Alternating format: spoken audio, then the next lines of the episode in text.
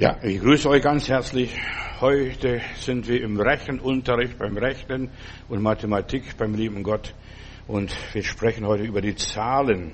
Die Natur ist voller Mathematik, voller Zahlen, alles berechnet, bis aufs Detail, alles geplant. Ich bin in Jerusalem bei einem messianischen Prediger und dann bin ich in seiner Gemeinde und dann frage ich, Bruder, wie viele Leute kommen zu dir am Sabbat im Gottesdienst? Dann sagt er, wir haben 250 Stühle und manchmal muss man noch so und so viel dazustellen. Und dann gehen wir rum, so in seine Gemeinde und dann frage ich nochmals, sag, sag mal, wie viele Leute kommen zu dir im Gottesdienst am Sabbat? Dann sagt er, wir haben 250 Stühle und wir müssen noch so und so viele Stühle dazustellen. Dann sage ich, hör mal, sprich doch mit mir nicht in Parabeln, sag mir, was los ist. Ja, dann sagt er, der liebe Gott hat unserem Stammvater David gesagt, er soll alles andere darf er zählen, bloß nicht die Menschen. Menschen gehören Gott. Gott wiegt und Gott zählt nicht. Das hat er mir gesagt und das habe ich mir gut gemerkt. Gott wiegt und Gott zählt nicht. Aber Gott ist ein großer Mathematiker und er hat uns in der Bibel so viele Zahlen zurückgelassen. Die Bibel ist so berechnet, wenn ich manchmal so die Bibel lese, dann muss ich nicht lesen, was da drin ist. Ich war schon gleich drin, wenn ich schon den Vers und Kapitel weiß, was, da, was es für eine Nummer ist, dann weiß ich, was da drin steht. Also man kann Gott mathematisch beweisen. Wir zählen Kilometer, wir zählen das Geld, wir zählen die Jahre. Wir zählen die Waffen, wir zählen alles, was wir so als an Materialien haben, aber wir zählen nicht die Menschen, und zwar, weil die Menschen Gott gehören. Es sei denn, Gott hat uns befohlen, zähle die Menschen so und so. Wir können also Menschen nur zählen, wenn Gott uns befohlen hat, und wir wissen also, als die Kinder Israel aus Ägypten rausgekommen sind, das sind 600.000 Männer gewesen, die waren gezählt, 600.000, keiner mehr und keiner weniger. Und wenn einer weniger gewesen wäre, hätten sie gar nicht ausziehen können. Wie auch immer, und sie hätten auch das Gesetz nicht bekommen. Ich komme noch auf diese Dinge zu sprechen. Menschen gehören Gott.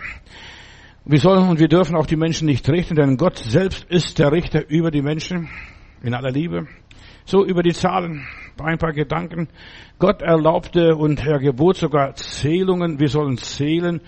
Ja, wenn, was das alles bedeutet. Wir sollen die Kosten überschlagen, ob wir das schaffen, so oder so, damit wir, wenn wir einen Krieg beginnen, wie wir da machen sollen.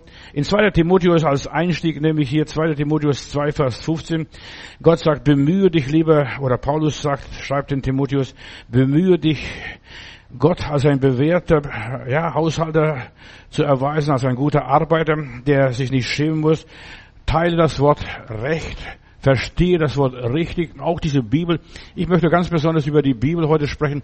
Die Bibel ist ein Mathematikbuch, Rechenbuch, ganz genau berechnet bis ins Detail. Die Zahlen spielen vom ersten Buch Mose bis zur Offenbarung eine ganz wichtige Rolle. Du hast gesagt, das habe ich noch nie gedacht.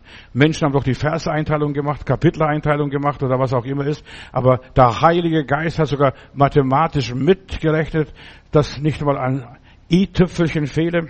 Angefangen die sieben Schöpfungstage.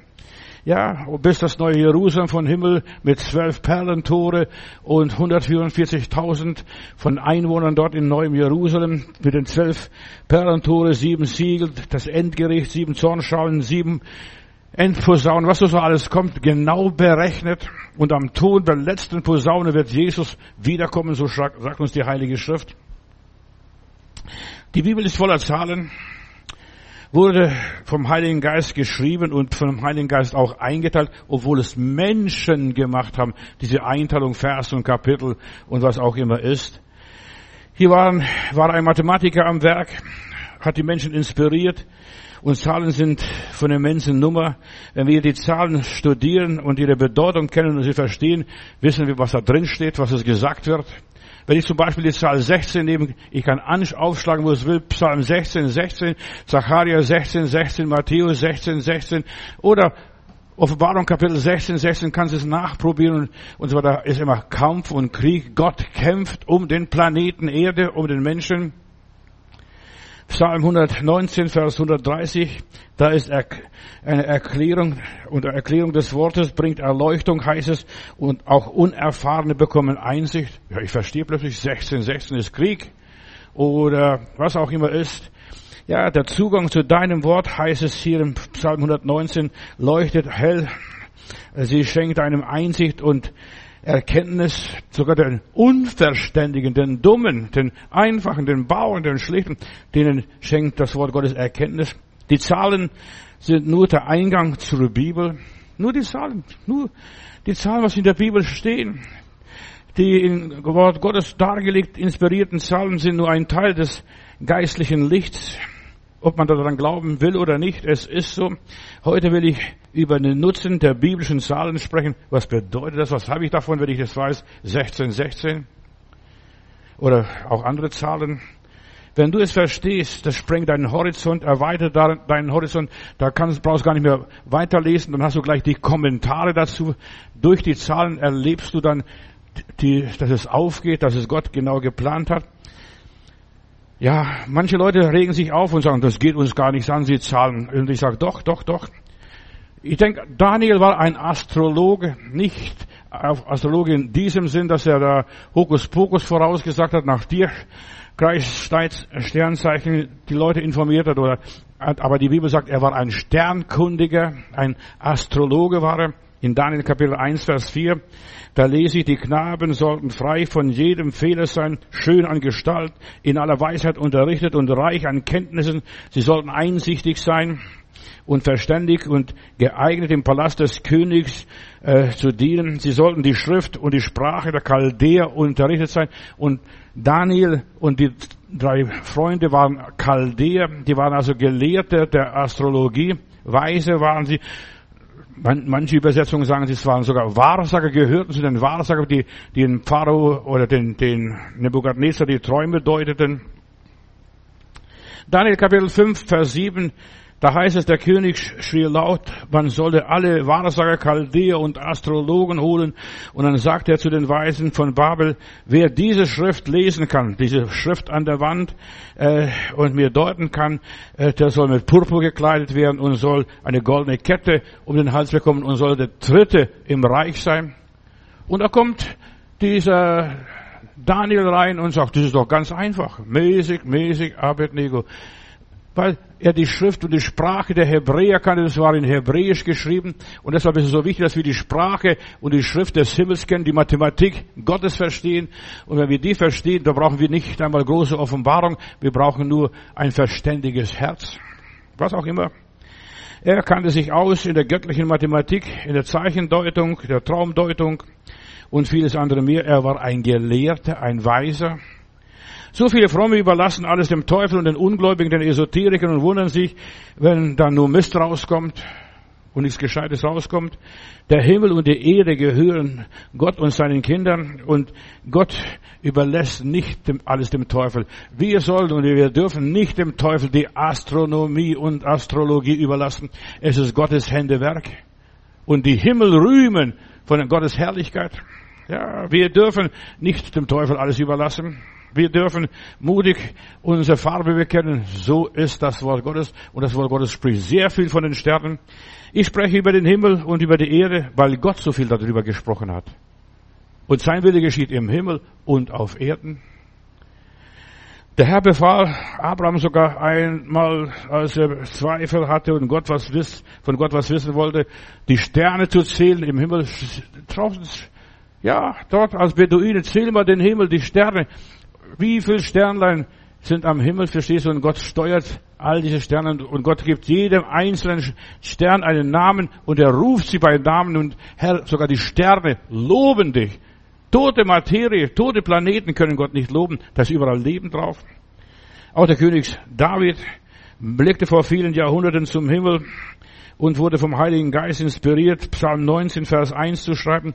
Die Himmel verkünden, ja, die Herrlichkeit Gottes und das Firmament zeigt sein Werk, die Himmel verkünden, dass man sogar sich nach dem Himmel richten kann, wie die Seeleute und man seinen Weg findet über den Ozean oder wo auch immer. Offensichtlich ist Astronomie für den Herrn Ordnung. Gott hat alles wunderbar geordnet, die ganzen Galaxien, die ganzen Sterne. Vor vielen Jahrhunderten verdrehten böse Menschen die Astronomie und versuchten nach Kapital draus zu schlagen. Wir, sie weissagen durch das Tierkreiszeichen. Das ist alles Bluff. Das ist alles Bluff. Die Astrologie von heute ist alles nur Bluff. Weißt du, die Menschen haben das missbraucht. die versuchen, da, nach deiner, von deinem Geburtstag und so weiter zu bestimmen, wie du dich in deinem Charakter, in deiner Persönlichkeit entwickelst. Und das ist Wahrsagerei, steht unter dämonischem Einfluss und ist zur Verführung und Täuschung der Menschen. Es ist ein Bluff, diese heutige Astrologie. Aber damals haben sich die Leute ausgekannt. Die haben damals damit gelebt. Die Mathematik und die Zahlen sind für unsere Zivilisation so wichtig und unserem Leben von Bedeutung. Wohl uns, wenn wir das verstehen, was der liebe Gott gesagt hat. Berechne das. Sechs Tage sollst du arbeiten. Und am siebten Tag sollst du ruhen. Schon da in den ersten Kapiteln des, des, Alten Testamentes fängt schon die Rechnung an. Sechs Tage sollst du arbeiten. In sechs Tagen hat Gott die Welt geschaffen.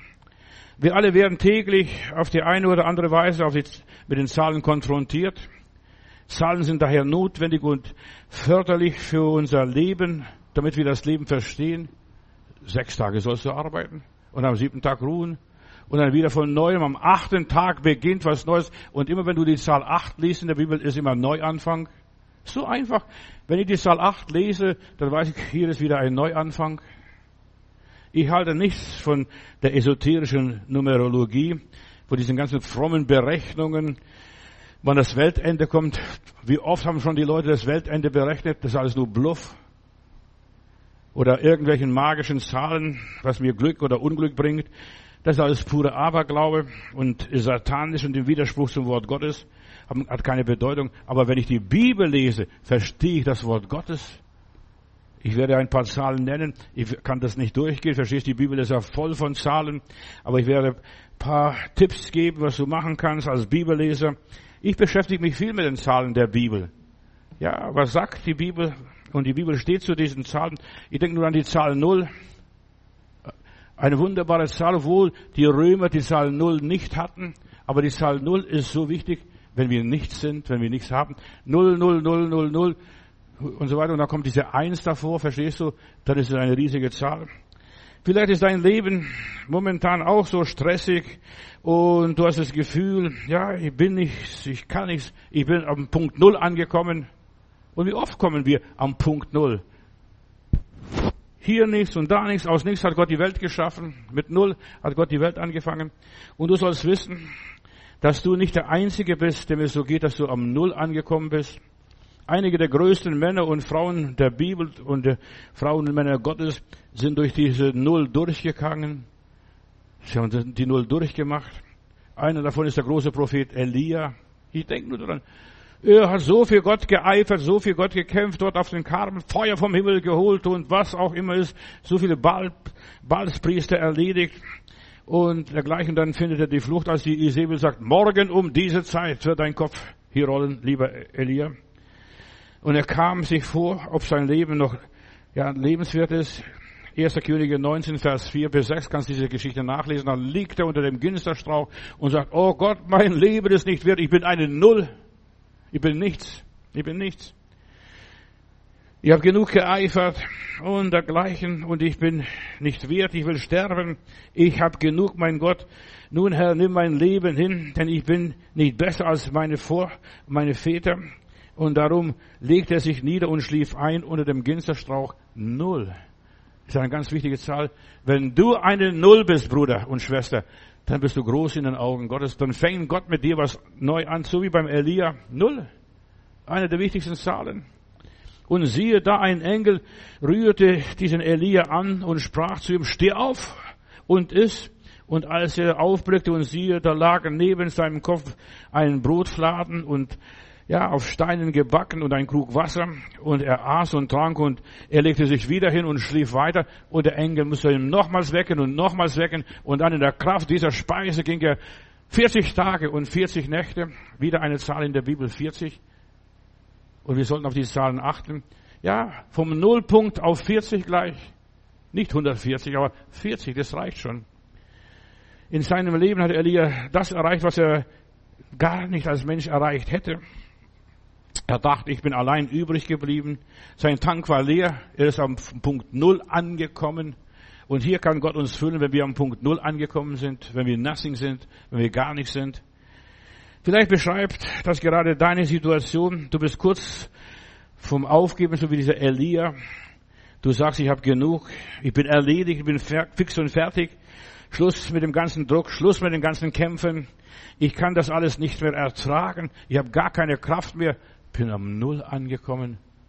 Null eine wichtige Zahl in unserem menschlichen Leben. Und wir werden gerettet, wenn wir Null geworden sind. Nothing. Nix. Alles Herr bist du. Ist dir aufgefallen, dass Gott eingreift beim Elia hier, als er am Ende ist, als er am Ende seiner Kräfte ist, am Ende seiner Kraft, an diesem Nullpunkt angekommen? Null ist keine schlechte Situation, ist gute Ausgangsbasis. Zumindest Gott schaut nach dir nach, wenn du am Null angekommen bist. Gott, er ist bereit, dir in dem Augenblick zu helfen, als du am Nullpunkt bist. Nullpunkt. Das ist dieser Moment, wo was passiert in deinem Leben. Jetzt zu den Zahlen so ein bisschen, ich streife das nur. Ich kann nicht alles ausführlich, äh, alle Zahlen behandeln. Diese Eins, die Zahl Eins in der Bibel steht immer für Gott. Es gibt nur einen Gott, eine Taufe, einen Glauben, einen Herrn. Ja, es gibt nur einen Herrn. Und es steht für die Einheit. Zwei steht für Jesus, unsere Erlösung. Immer wenn du in der Bibel eine Zwei liest, hat es immer mit Jesus was zu tun. Entweder im Alten Testament oder auch im Neuen Testament. Es sind Gegensätze. Die Offenbarung ist ein Buch. Ich bleibe nur ganz kurz bei der Offenbarung der Apokalypse, dem letzten Buch der Bibel. Ja, da stehen die Gegensätze, zwei Führer, Jesus und das, Jesus das Lamm Gottes und Satan der Drache. Beide kämpfen miteinander, beide ringen um diesen Planeten Erde. Ja, Satan vergewaltigt die Menschen. Zwei Gottesdienste finden wir in Offenbarung. Den falschen Gottesdienst, den Gottesdienst des Tieres und den wahren Gottesdienst, den Gottesdienst des Herrn. Die einen bekehren sich und die anderen nicht. Die einen taten Buße und sie taten nicht Buße. In der Offenbarung finden wir zwei Städte. Jerusalem, die feste Stadt der Wahrheit, im Gegensatz zu Babylon, dem Zentrum der Verwirrung und des Betruges und der Aufruhr. Jerusalem, die Wohnsitz, der Wohnsitz Gottes und Babylon, der Wohnsitz und Wirksamkeit Satans und des Tieres. Zwei, diese zwei finden wir in der Offenbarung so oft. Zwei Frauen, die Braut des Lammes und die Hure, die Hure Satans, die Hure, äh, die falsche Religion hier.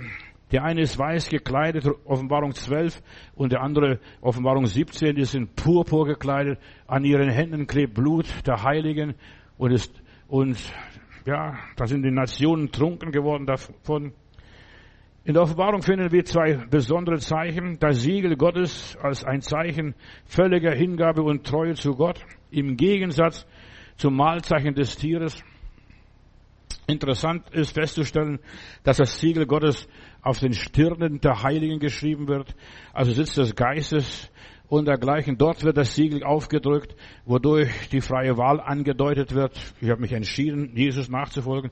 Während das Mahlzeichen des Tieres an der Hand der Menschen gedrückt wird, ja, und auf der Stirn oder Hand empfangen wird.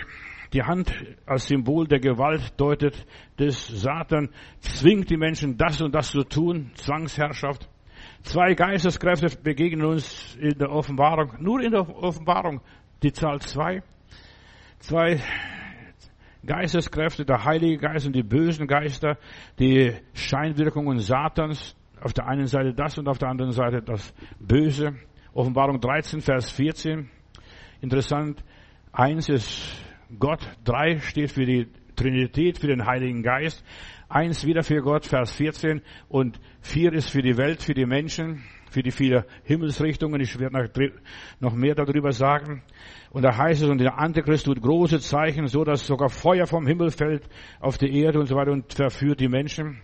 In Vers 14 lese ich dann, und er verführt die, die auf der Erde wohnen, die, die im Himmel sind, die schon beim Herrn sind, die können nicht mehr verführt werden, aber die noch auf Erden sind. Und sie werden verführt durch die Macht des Tieres und sagt, dass die, die auf der Erde wohnen, das Bild anbeten sollen.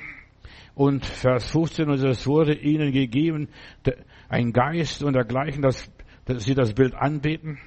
Offenbarung Kapitel 16, Vers 14, 16, Gott kämpft hier und Vers 1 und 4, 4, also 14, also die Welt, Gott kämpft um diese Welt. Und ich sah, dass aus dem Rachen des Drachen und aus dem Rachen des Tieres und aus dem Munde des falschen Prophetes unreine, Propheten unreines, unreine Geister kamen wie Frösche. Und diese Geister sind Dämonen und sie tun Zeichen und gehen aus zu den Königen der ganzen Erde und versammeln zum Kampf für den großen Tag des Herrn. Ja, und wir haben etwas, was wir hier haben, ist eine weltweite Versuchung, weltweite Verführung. In der Endzeit ist alles weltweit. Offenbarung 19, Vers 20, auch wieder 1 und 9, also 10 und 9 und hier Vers 20. Und das Tier wurde ergriffen und mit dem falschen, er mit, und mit ihm der falsche Prophet und vor seinen Augen tat er große Zeichen und verführte so viele Menschen durch die Zeichen, die das Tier hier vollbracht hat, dass sie diesen Dämon anbeten und sie wurden lebendig gefasst und in feurigen Pfuhl geworfen. Zwei Ernten begegnen uns in der Offenbarung. Die Menschen werden die Botschaft der Offenbarung entweder annehmen oder verwerfen. Da ist auf der einen Seite die Kälte des Zornes Gottes und dann das Schicksal oder der Zorn des hier und dann das Schicksal der Ungläubigen, was dann kommt, was dann erwartet. Immer zwei Parallelen, also die Gegensätze. Wir haben in der Offenbarung zwei Trübsalzeiten. Die lange Zeit ist die mittelalterliche Verfolgung. 42 Monate äh, sind dreieinhalb Zeiten oder 1260 Tage. Ist eine lange Zeit. Es ist die Gemeinde, wo sie verfolgt wird. Und dann die kommende Trübsalzeit, die besteht aus sieben Plagen, äh, aus den Zornschalen und den Gerichten Gottes. Und das ist die große Trübsal in der Menschheit, wie es noch nie gewesen ist, für die Gottlosen. Die eine ist für die Gemeinde Jesu eine Trübsalzeit und wir müssen durch viel Trübsal in das Reich Gottes gehen, damit wir das auch verstehen.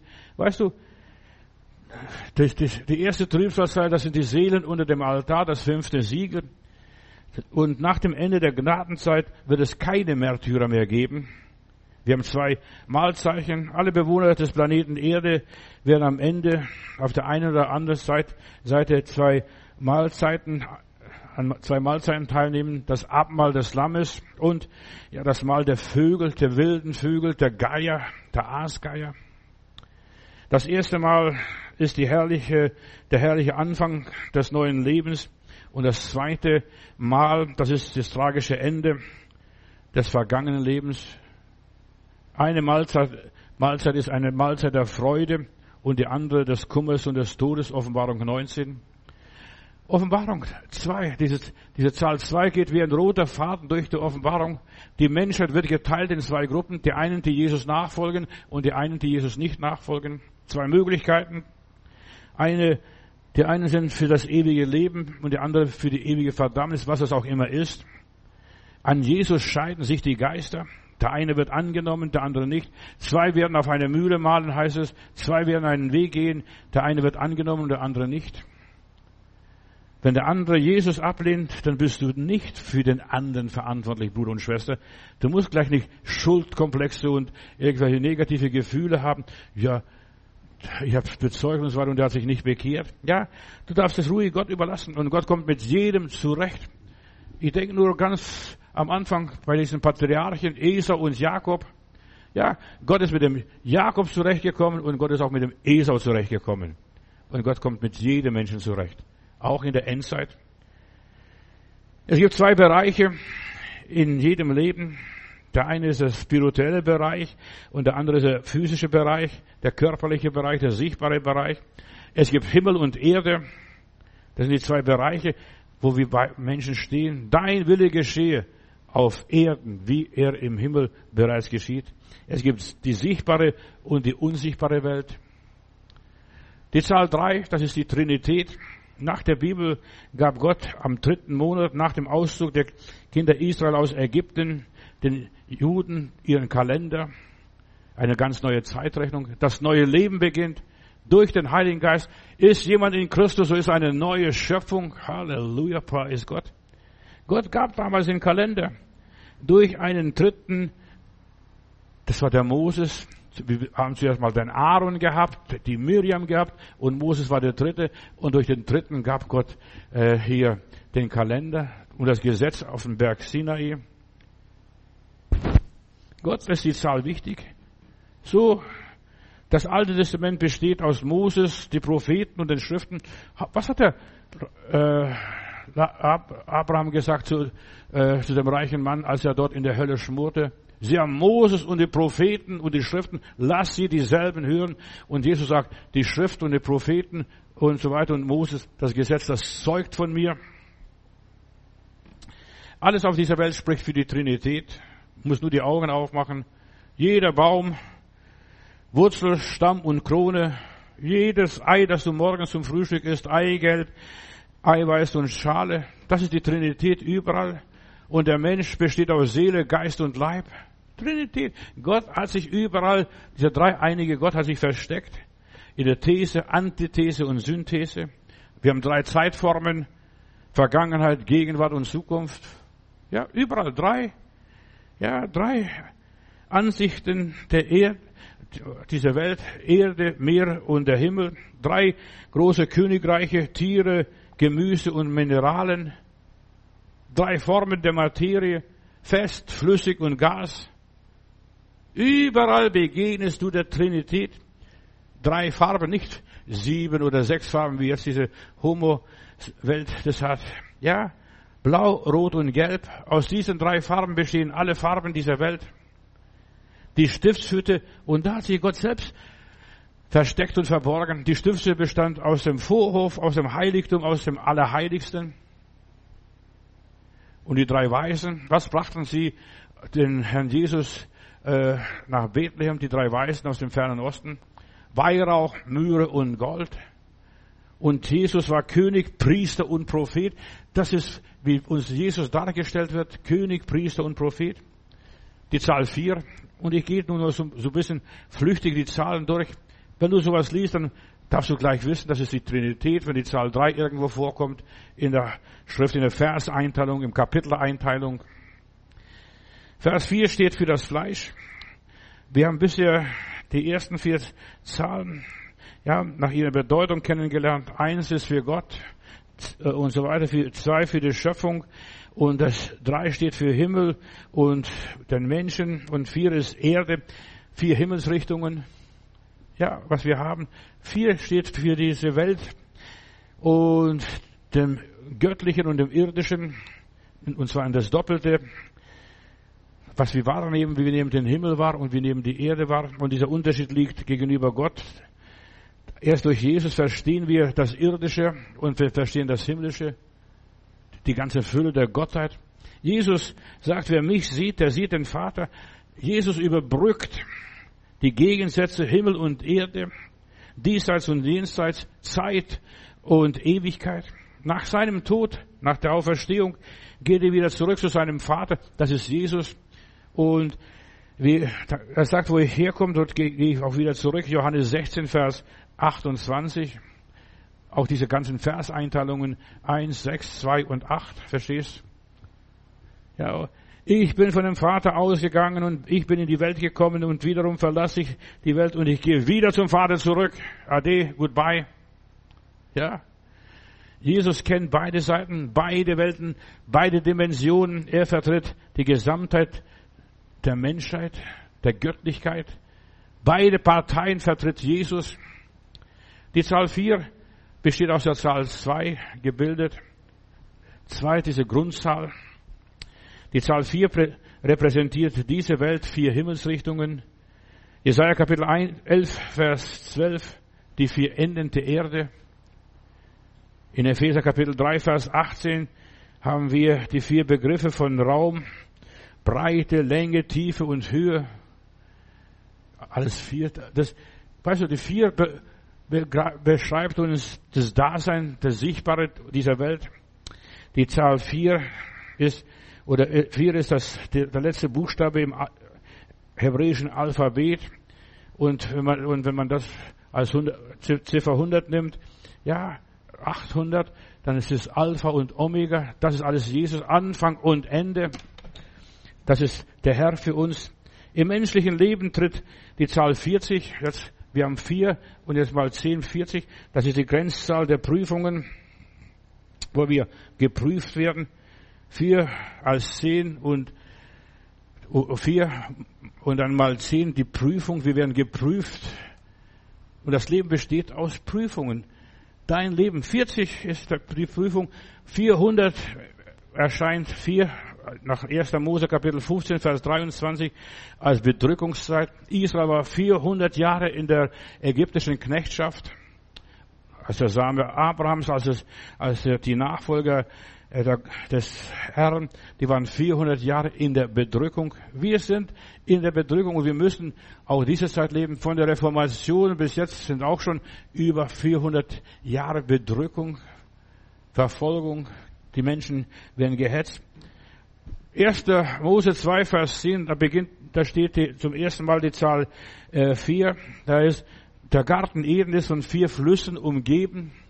Ein Fluss wird uns genannt, das ist der Euphrat, und dann andere Flüsse umgeben diesen Garten Eden. Zahl 16 habe ich euch schon gesagt. Gott kämpft. Gott kämpft um seine Schöpfung, um die Kreatur. Gott kämpft. Gott überlässt nichts dem Teufel nicht einmal eine Haarlocke. Und dann kommt 15, nach 14 kommt 15 und dann 16. Und hier die 15 und die 16 und so weiter. Christus kommt wieder auf die Erde zurück, 15. Das ist die zweifache Weise. Einmal ist 16 die Ziffer 6, also Mensch. des Menschensohn ist gekommen, zu suchen und selig zu machen, was verloren ist. Du siehst, wie sich das schön alles so deckt, sich äh, belegt. Lies mal Vers 16 oder Matthäus 16, Vers 16. Fleisch und Blut haben sie nicht offenbart, sondern der Geist meines Vaters. Was es auch immer ist. Zum anderen ist 16 wesentlich bestimmt durch die Zahl 4, die Zahl der Erde. Und hier finden wir, dass die Zahl des Sohnes zweimal 4 ist, verstehst als Zeichen der, des Endes. 16 drückt damit aus die Vollendung der Erde. Gott kämpft um den Planeten Erde. Lies mal Offenbarung 16, Vers 16, dann liest du, wie Gott um diesen Planeten kämpft. Zahl 17 ist Sieg und Triumph. Wenn du irgendwo in der Bibel die Zahl 17 hast, der 17. Vers oder 17. Kapitel, 17. Kapitel dann weißt du ganz klar, hier geht es um Triumph, hier geht es um Sieg des Herrn, um Segen des Herrn. Und du siehst dann die Zahl 17 am ersten, im ersten Mose Kapitel 7, Vers 11, da heißt es im 600. Jahr des Lebens Noahs, im siebten Monat, am 17. Tag des Monats, an diesem Tag brachen die Quellen auf und so weiter und die Fenster des Himmels taten sich auf und der Regen fiel herab. Am 17. Tag das Gericht, die Vollendung und Gott bereute, dass er die Menschen gemacht hat, nur nebenbei. Und dann Kapitel 8, Vers 4. Und im siebten Monat, im siebzehnten Tag des Monats ruhte die Arche auf dem Gebirge Ararat, auch wieder am siebzehnten Tag. Die erste Bibelstelle zeigt unmittelbar den Beginn der Flut und die Zeit des Gerichts über die erste Menschheit. Und im zweiten zeigt Gott und die Zahl sieben, Heiligkeit ist die Zahl sieben, seine vollkommene Heiligkeit. Und die beiden Ziffern 1 und 7 bilden die Zahl 17. Und an dieser zweiten Bibelstelle, ja, wird die Situation unmittelbar klargestellt. Hier fängt was ganz Neues an. Gott beginnt mit seiner Gnade zu arbeiten. 1 und 7 ist 8 und 8 ist Neuanfang. Mit acht Menschen fängt Gott neu die Zivilisation an. Der Überrest in der Arche. Wir finden die Zahl 8, die auf Christus hinweist. 888 ist Jesus, der Vollender unseres Glaubens. Eine ähnliche, ein ähnliches Auftreten der Zahl 17 finden wir im Leben der Patriarchen. Ich denke nur 1. Mose 37, Vers 2. Weißt du, wenn du die Zahlen kennst, wenn du die Mystik der Bibel verstehst, was die, der Heilige Geist durch die Zahlen sagen will, Josef im 17. Lebensjahr weidete die Heere seiner Brüder, als er dann verkauft wurde in die Gefangenschaft mit 17. Man hätte wissen sollen, hier beginnt Gott was Neues, das Alte, das Menschliche wird abgeschlossen und Gott fängt was Neues an mit 17. Mit 17 fängt das Leben an. Ja, ja, so war es beim Josef. Und dann 1. Mose Kapitel 47, Vers 28. Und, Gott, und Jakob lebte im Lande Ägypten 17 Jahre und der Tage Jakobs, der Jahre seines Lebens waren 147 Jahre. Ja, 17 Jahre lebte er im Lande Gosen.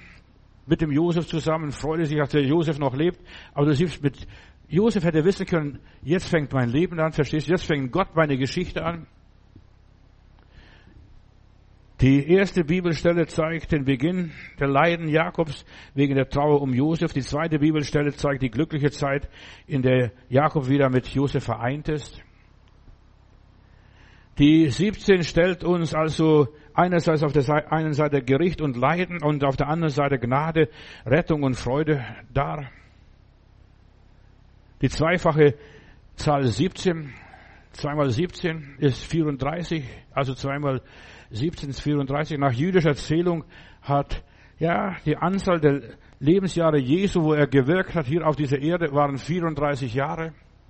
Dann wurde er gekreuzigt, auferstanden und entrückt in den Himmel nach 34 Jahren. Die Zahl 8 steht für göttlichen Neubeginn. Das haben wir kurz beim Noah gehabt. Die Zahl 8 ist der Tag des Herrn. Am achten Tag kamen die Gläubigen zusammen in Jerusalem, nicht am Sabbat, sondern am achten Tag. David war das achte Kind von Isai. Dann fragt doch in 1 Samuel 16, Vers 10 und folgende Verse der Samuel, ja, Isai, hast du keine Kinder mehr? Nein, das achte Kind draußen ist noch auf der Weide und das war der König. Du siehst hier, es konnte nicht kein König im Hause Israel gesalbt werden, bevor nicht das achte Kind kam. Die Zahl neun steht für das göttliche Geheimnis, die neunte Stunde. Um die neunte Stunde lesen wir in der Bibel, Matthäus 27, Vers 45. Von der sechsten Stunde und so weiter kam die Finsternis bis zur neunten, neunten Stunde. Ja, drei Stunden dauerte die Sonnenfinsternis, als Jesus starb, die Erlösung vollbracht wurde, was hat Gott in dieser Zeit oder was hat Jesus in dieser Zeit gemacht? Die neunte Stunde. Und wenn wir die 70 Jahre Woche nachher des Davids, des Daniels nehmen, ich gehe nicht auf diese ganzen Zahlen ein. Ich könnte noch eine Bibelstunde halten bis morgen früh vielleicht, bis heute Nacht, wie auch immer. Aber das will ich nicht. Nur 69, 69 Jahrwochen, also die 70 Jahrwoche besteht aus 69 äh, Jahrwochen und dann die 70. Woche besteht ja aus neun, neun bestimmte Zahlen, diese 69. Woche und da wurde der Messias, der Heiland, gekreuzigt. Wir hätten ganz genau exakt berechnen können, wann Jesus gekreuzigt wird, nachdem das Wort Jerusalem soll wieder aufgebaut werden und so weiter. Dann vergehen also 69 Wochen und dann wird der Gesalbte gekreuzigt. Die Neuen steht auch im Zusammenhang mit Gericht Gottes mit Belagerung. Im neunten Jahr des Zedekias, Jeremia Kapitel 52, wurde Jerusalem belagert und eingenommen. Oder Hosea regierte neun Jahre, bis die Assyrer kamen und Samarien einnahmen. Also auch typisch Gericht, Einnahme. Da weißt du, aha, das bedeutet das und das. Die Zahl zehn, brauche ich euch nicht viel sagen, die zehn Gebote, aber auch die zehn Plagen und zehn Verheißungen, zehn Segnungen für die Kinder Gottes. Gott im Leben des Menschen ist die Zahl 10, die Zahl 11. Josef war das elfte Kind, die Zahl 12 fehlte noch. Äh, das war der Benjamin. Kommen noch nachher gleich. Das Jahr hat zwölf Monate, zwölf Älteste. Jerusalem hat zwölf Tore, verstehst du? Ein Bild für eine göttliche Einheit. Durch Jesus Christus bewirkt eins für Gott Vater und zwei für Jesus. Ist die zwölf. Jakob hatte zwölf Söhne, zwölf Stämme. Jesus hatte zwölf Jünger. Benjamin ist nur die, eine Hinzufügung. Pass gut auf. Josef hatte bis jetzt, oder Jakob hatte bis jetzt elf Kinder. Der zwölfte war Benjamin, der war noch nicht geboren, als Josef verkauft wurde. Benjamin ist eine Hinzufügung. Im Buch Richter heißt es, lesen wir, dass der Stamm Benjamin war, der sich als erstes von den elf Stämmen löste. Die Geschichte ist interessant. Weißt du, wir können in der ruhen. Die Bibel ist von Gott gegeben. Die Heilige Schrift ist vom Herrn eingegeben. Der Apostel Paulus kam aus dem Stamm Benjamin und er löste sich von den elf. Er wurde ein Missionar der Heiden. Er war gesandt zu den Heiden zu predigen. Petrus und die anderen Apostel für die Juden. Er löste sich, wie der Benjamin hier. Im Hinblick auf zwölf trägt die elf den Charakter des Unvollendeten. Auch bei den Jüngern Jesu war es so. Der eine hängt sich auf, der Judas Ischariot. Verstehst? Das sind alles nur Zahlen, was ich hier rede. Aber die Zahl, die Bibel ist voller Zahlen. Dieser, der, der, der eine hängte sich auf, Judas Ischariot, weil er war nicht der, der echte Jünger Jesu, den der Heilige Geist haben wollte. Auch nicht an, an, Ananias, verstehst du, der gewählt wurde, sondern Saul von Tarsus war der wahrscheinlich der, der zwölfte Jünger, den der Herr sich erwählte, den der Herr hinzugefügt hatte. Die Zahl 14, die Zahl der Vollkommenheit, so wie 12 die Zahl der Regierung Gottes in der Welt ist, so ist die Zahl 14 die Zahl der Vollkommenheit Gottes im Kosmos, in der Schöpfung, im Universum, Zahl 14. In der Verbindung mit der Zahl der Vollkommenheit 7 und 7 ist die Zahl der Schöpfung, besteht aus 2, 2 mal 7 ist 14. Interessant ist die Zahl 43. Die Zahl 43, ich überfliege jetzt einige Zahlen, steht für Gräuel und Verwüstung an heiliger Städte. Zahl 4, verstehst du? Und 3. Die, der Mensch verwüstet die heilige Stätte. Wenn Objekte gezählt werden, wird gefragt, ob sie groß oder klein waren. Auch die klugen und törichten Jungfrauen, sie gehen dem Bräutigam entgegen. Ja, die einen waren töricht und die anderen waren klug. Bei Gott zählt nicht die Quantität, sondern die Qualität. Das ist, was bei Gott zählt. Nicht die Quantität, Qualität. Beim Auszug der Kinder Israel mussten 600.000 Mann sein. Wenn da einer gefehlt hätte, hätten die Kinder Israel nicht ausziehen können. Du sagst, Bruder mal, du das, wie sagst du das? Ja. Auch die Erlösung, wenn die Vollzahl der Nationen eingegangen ist, dann wird die, die Wiederkunft Jesu stattfinden. Bei, wenn nicht die 600 600.000 voll gewesen wären, hätte das Gesetz nicht gegeben werden können. Erst bei der Vollzahl 600.000 Mann, die wurden gezählt. Gott hat es gesagt, dass das gezählt werden sollte. Bei Gott geht es um die Vollzahl. Isai, sind das alle deine Söhne? Nee, der eine ist noch draußen. Ja, und dann gibt es erst die Salbung. Wenn keine zehn Gerechte in Sodom wären, der liebe Gott, wenn dort zehn Gerechte in Sodom gewesen wäre, hätte Gott Sodom und Gomorra nicht ver, äh, verdorben, hätte Sodom verschont. Gottes Segen kommt, wenn die Zahl und die Zeit stimmt. Und auch in unserem Leben ist es so wichtig, wenn die Zahl und die Zeit stimmt. Als die Apostel einmütig beieinander waren dort, diese zwölf Apostel, als der zwölfte gewählt war, als die zwölf einmütig beieinander waren, ja, mal zehn, ja, die 120, da fiel der Heilige Geist, als Pfingsten erfüllt wurde. Und erst als der zwölfte Apostel richtig aufgenommen wurde, als man sich einander die Hand gab, Petrus und Paulus, ja, dann konnte das Evangelium über die Welt gehen, der eine zu den Juden und der andere zu den Heiden. Ich erzähle das nur ganz schnell, damit wir das merken, wie wunderbar die Bibel ist. Also ich könnte nur über die Zahlen predigen und ich könnte den ganzen Abend euch unterhalten und euch erzählen. Die Grenzen Israels werden nach der Zahl der Kinder Israels festgelegt. Sind wenig Juden in Palästina, in Kanaan und sind die Grenzen auch klein? Sind viele äh, Juden in Israel, hört mir gut zu, dann werden die Grenzen erweitert. Was jetzt passiert. Moskau verbietet den Juden nach Israel auszuwandern in dieser Kriegsphase hier. Die dürfen da diese jüdische Agentur, die darf nicht werben für, für Kanan, aus, für Israel auszuwandern. Weißt du, der Teufel weiß, er will es verhindern, dass das Reich Gottes kommt. Der Teufel kennt auch die Zahlen. Der weiß auch, was der liebe Gott geplant hat. Vor der Offenbarung der Tora, also des Gesetzes, war die Bibel zufolge jeder geheilt, bevor das Gesetz gegeben wurde, da war kein Kranker und kein Gebrechlicher unter ihnen. So genau hat die Bibel das festgestellt. Das heißt, sie waren alle in einem vollkommenen Zustand, dass sie vor Gott treten konnte, ohne Fehl und Makel. Und genau das Gleiche wird sein, wenn Jesus wiederkommt und wenn er der, der Herr die Seinen rufe, durch die Gnade meines Heilands, da wird kein Kranker, kein Gebrechlicher, kein Sünder niemand Negatives sein. Wir werden alle vollkommen sein. Und er wird unseren Mangel mit seinem Reichtum hinzufügen und ausfüllen. Das wird passieren, wenn Jesus wiederkommt, dass er eine Braut bekommt, der Vater ohne Flecken und, und Runzeln. Der Heilige Geist will unseren Mangel ausfüllen, so wie damals beim Auszug der Kinder Israel aus Ägypten.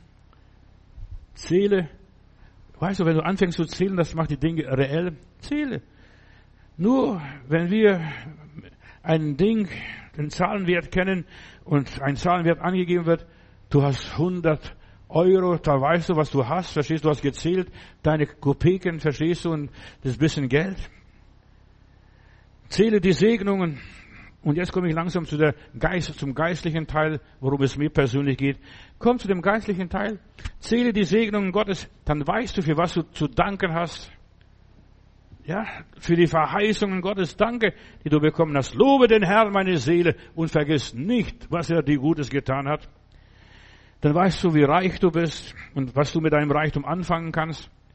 Wenn du das nicht gezählt hast, Bruder und Schwester, wenn du dein, deine Kopeke nicht gezählt hast, dann weißt du nicht, wie reich du bist, was, was du wirklich hast. Hast du kein gutes Gefühl. Und dann weißt du auch nicht, was du dem Herrn opfern solltest. Du solltest dem Herrn den Zehnten opfern den zehnten Teil von deinem Einkommen, von deinen Segnungen, das, was der liebe Gott gibt. 4. Mose Kapitel 23, Vers 15 bis 21. Danach sollst du zählen vom Tag nach den Sabbat, da ihr die Garbe als Schwenkopfer vor dem Herrn darbringt, sieben Wochen, bis zu Pentekost, zu Pfingsten. Und bis zu dem Tag nach dem siebten Sabbat sollst du 50 Tage zählen und ihr sollt an diesem Tag einen Feiertag dann machen, Pfingsten, der Heilige Geist kommt, die erste Ernte im gelobten Land. Dass Gott, das Volk Israel verließ Ägypten im 15. Nisan und seitdem, seitdem beginnt die Zählung der Monate des Jahres der Kinder Israel und das wird gefeiert. Und der 50. Tag ist Pfingsten. Zähl die Segnungen. Und wenn du deinen Lebenslauf anschaust beim 50. Lebensjahr, das 50. Lebensjahr ist Halljahr, Jubeljahr. Jesus sagt, ich bin gekommen, das Jubeljahr zu verkündigen. Verstehst du? Die angenehme Zeit. Wenn du 50 bist, du solltest aus der Gefangenschaft, aus der Sklaverei, aus der Armut rauskommen. Du solltest Kind Gottes werden. Jetzt beginnt ein neuer Abschnitt in deinem Leben mit 50. Nicht mit 40, sondern mit 50 fängt das Leben an. Bei Gott. Ja, 50 Tage, 50 Jahre. Zähl die Segnungen Gottes, bis die sieben, sieben Segnungen Gottes in deinem Leben offenbar werden, was es alles heißt. Sieben Segnungen. Gott hat dich materiell gesegnet, Gott hat dich geistlich gesegnet, Gott hat dich gesundheitlich gesegnet, Gott hat dich mit dem und dem und dem und dem und dem und dem gesegnet. Sieben Segnungen. Reim dir deine Segnungen zusammen. Die Schatztruhe Gottes ist voll wunderbaren Geschenke. Zähl die Segnungen an, die du Fang sie an zu zählen, die du bekommen hast, die sieben Freiheiten. Du musst nicht mehr Ziegel produzieren, du musst nicht mehr die Peitschenhiebe äh, der Treiber hören und so weiter. Du musst nicht mehr Stroh sammeln und du musst nicht mehr Leben treten und so weiter. Du musst nicht mehr das tun, was Pharao sagt. Ja, du hast sieben volle Freiheiten bekommen, sieben Freuden, sieben Frieden, sieben verschiedene Frieden, materiellen Frieden, geistlichen Frieden, familiären Frieden, verstehst du, du bist in den Frieden Gottes eingegangen, in der Ruhe Gottes. Ja, du hast sieben Gaben bekommen, sieben Tugenden bekommen, sieben Würdigungen. Fang an, dies zu zählen. Jede Woche was Neues. Zähle deine liebevolle Liebe, die du vom Herrn bekommst. Ja, dass er dich gewürdigt hat, dass du schön bist, dass du ja demütig sein kannst, dass du dankbar sein kannst dass der Herr dich hält und trägt und führt und dass er dich ans Ziel bringt. Zähle all diese Segnungen und dann geh bis zum Berg Gottes 40 Tage und 40 Nächte, was das auch immer ist. Wir zählen alles vom ersten Tag unserer Erlösung bis jetzt, was ist alles geworden. Überleg, wenn wir Geburtstag feiern, was ist alles aus deinem Leben jetzt geworden? Danke Gott für jede Stunde, jeden Augenblick. Voll Gottes muss wieder anfangen lernen zu zählen, zu rechnen.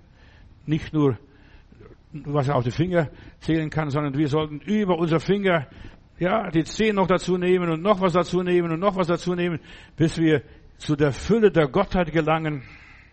Zähl die Stunden, die Zeit, wo du mit Gott verbringst. Ein Tag in seinen Vorhöfen, ein Tag im Haus Gottes verlängert dein Leben für tausend Tage. Überleg einmal, wie alt du dann bist, wenn du viermal in der Woche in die Versammlung gehst, viermal die Predigt hörst, vier, viermal dich vom Heiligen Geist anriesen lässt, vier, viermal dich vom äh, den lieben Gott berühren lässt, ja, du verlängerst dein Leben um tausend Tage. Rechne, rechne aus, wie reich dein Leben dann wirklich ist. An einem Tag im Haus Gottes verlängerst du dein Leben um tausend Tage. Halleluja. Ein Weise sagte einmal, Menschen bedauern einen Geldverlust, nicht aber den Verlust ihrer Zeit. Die Zeit kehrt nie mehr zurück. Das, was du im Haus Gottes erlebt und erfahren hast, das bleibt dir erhalten für Zeit und Ewigkeit. Unsere Zeit ist unser kostbarstes Gut und wir müssen es schätzen. Jede Stunde ist ein Geschenk des Himmels, eine Perle des Himmels. Verbringe deine Tage in der Gegenwart Gottes und dann wirst du nichts mehr zu bereuen und zu bedauern haben.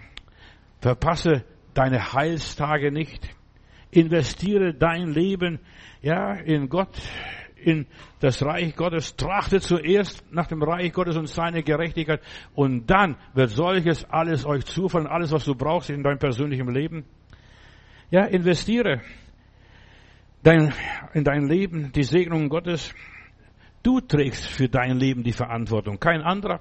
Ich trage nicht für dein Leben Verantwortung. Deine Mama und dein Papa tragen auch nicht die Verantwortung für dein Leben. Du bist der Mann und die Frau. Heilige deine Zeit. Mach etwas Besonderes aus deiner Zeit. Fang richtig an zu rechnen. Dies ist der Tag, den der Herr gemacht hat. Lasst uns freuen und fröhlich sein. Ja, ein Tag in der Gegenwart Gottes. Was glaubst du, was da passiert? Das neue Jerusalem hat zwölf Perlentore, zwölf Grundsteine. Perlen, die findet man nicht in der Erde. Die findet man in einer Muschel. Die reifen äh, sind natürlich durch das Eindringen ein bisschen von irgendwelchen, ja, kritischen Dingen in, in der Perle, in der Muschel und so weiter. Das, die Perle reift mehr und mehr. Die Perlen sind gereifte Edelsteine, gereift, ja, sind lebendig.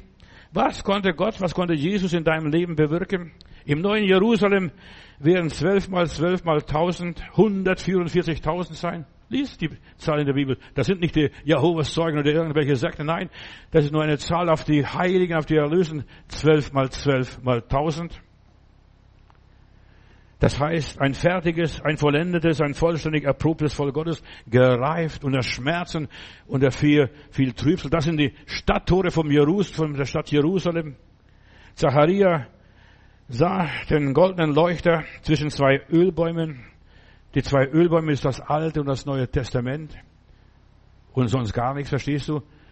Nicht irgendwelche Propheten, Elia oder Moses oder was weiß ich, Henoch, die da irgendwann entrückt worden sind. Das ist das Wort Gottes.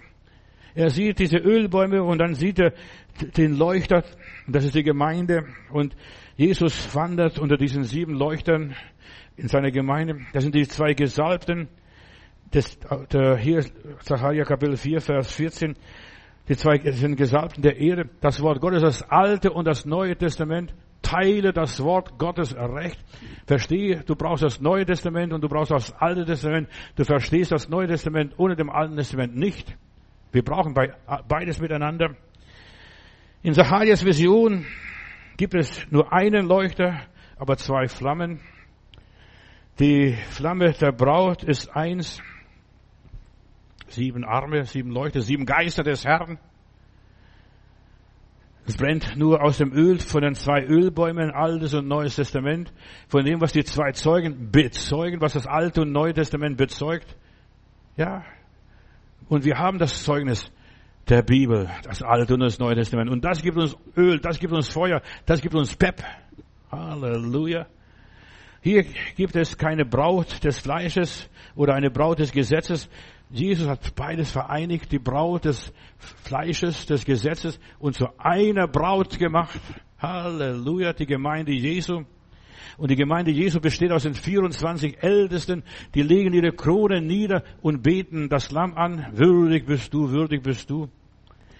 Jesus hat sich mit dem Alten und Neuen Testament versöhnt. Manche Leute denken, das, ist, äh, das Neue Testament ist im Widerspruch zum Alten Testament. Überhaupt nicht. Das Alte Testament bezeugt Jesus und Jesus sagt, die Schrift gibt Zeugnis von mir. Ja, das weist auf Jesus hin und das Neue Testament zeigt uns, er ist da gewesen, das war er. Und er, Er war der, auf den wir gewartet haben. Und die Bibel spricht von der Vollzahl der Nationen. Die Zahl kommt von Gott. Gott weiß die Zahl. Und wenn der letzte Heide irgendwo auf dieser Welt zum Herrn findet, ist die Vollzahl der Nationen eingegangen und der Herr kommt. Und dann ist die große Frage, wer wird als Sieger durch diese Perlentore eingehen? Wirst du es sein? Werd ich es sein? Wir haben da ein schönes Lied, eigentlich singt die Baptistengemeinde es gern, aber wir, ich lese das, wir singen es auch gerne. Wer zieht als Sieger durchs Perlentor bald, ja bald? Wird, wer wird begrüßt vom Engelchor? Wirst du, wer dich, wirst du, werd ich? Ja? Wer wird auf goldenen Gassen gehen? Wer wird mit der jauchzenden Schar stehen? Wer wird mit dem strahlenden König sehen? Und wirst du es sein? Werd ich es sein? Wer wird es sein? Wer ist der freudig sein Kreuz hier niederlegt und ja, bald, ja, bald jubelnd die Krone des Sieges empfängt? Ja, wirst du es sein? Werd ich es sein? Wer wird es sein? Wer wird dort wallen im weißen Kleid? Wer wird vergessen der Erde Leid? Komm vorbei, alles, ist alles passé. Wer wird erwachen in Heiligkeit? Wirst du es sein? Werd ich es sein? Das ist diese Frage. Nicht, ob der ist oder du. Die anderen sind, nein, werd ich es sein? Das ist diese Kardinalfrage. Wer wird, wer ist der Bange am Tore steht? Bald, ja bald. Ja, wer klopft an? Wenn es längst zu spät, wirst du es sein, werd ich es sein? Wem wird verlöschen die Hoffnung, der Hoffnung Licht? Wer muss es hören, dass Jesus spricht, weiche von mir, denn ich kenne dich nicht. Wirst du es sein, werd ich es sein. Denk an die törichten Jungfrauen hier, ich kenne euch nicht. Wer stimmt mit ein in das Lammeslied? Bald, ja bald. Wenn es melodisch vom Throne, mich zum Throne zieht, wirst du es sein, werd ich es sein. Wer knüpft das Liebesband? Wer weilt mit Freuden dort Hand in Hand mit dem Heiland und wird nie mehr getrennt am goldenen Strand? Wirst du es sein, werd ich es sein? Das ist es. Verstehst? Was nützt es, wenn wir alles wissen und nicht dabei sind? Was nützt es? Lieber Jesus, ich danke dir, dass du uns gerufen hast und du wirst jetzt heute deinen Kindern helfen, Sieger und Überwinder zu sein, dass sie mit einziehen in diese goldenen Gassen, ja, in das neue Jerusalem, das du vorbereitet hast, in diese Wohnung, was du jetzt vorbereitet und wozu uns der Heilige Geist hier auf dieser Erde zubereitet. Herr, hilf uns, dass wir dein Wort verstehen und dass uns noch so viel zu sagen, lieber Heiland. Dein Heiliger Geist wird uns alles aufklären. Amen.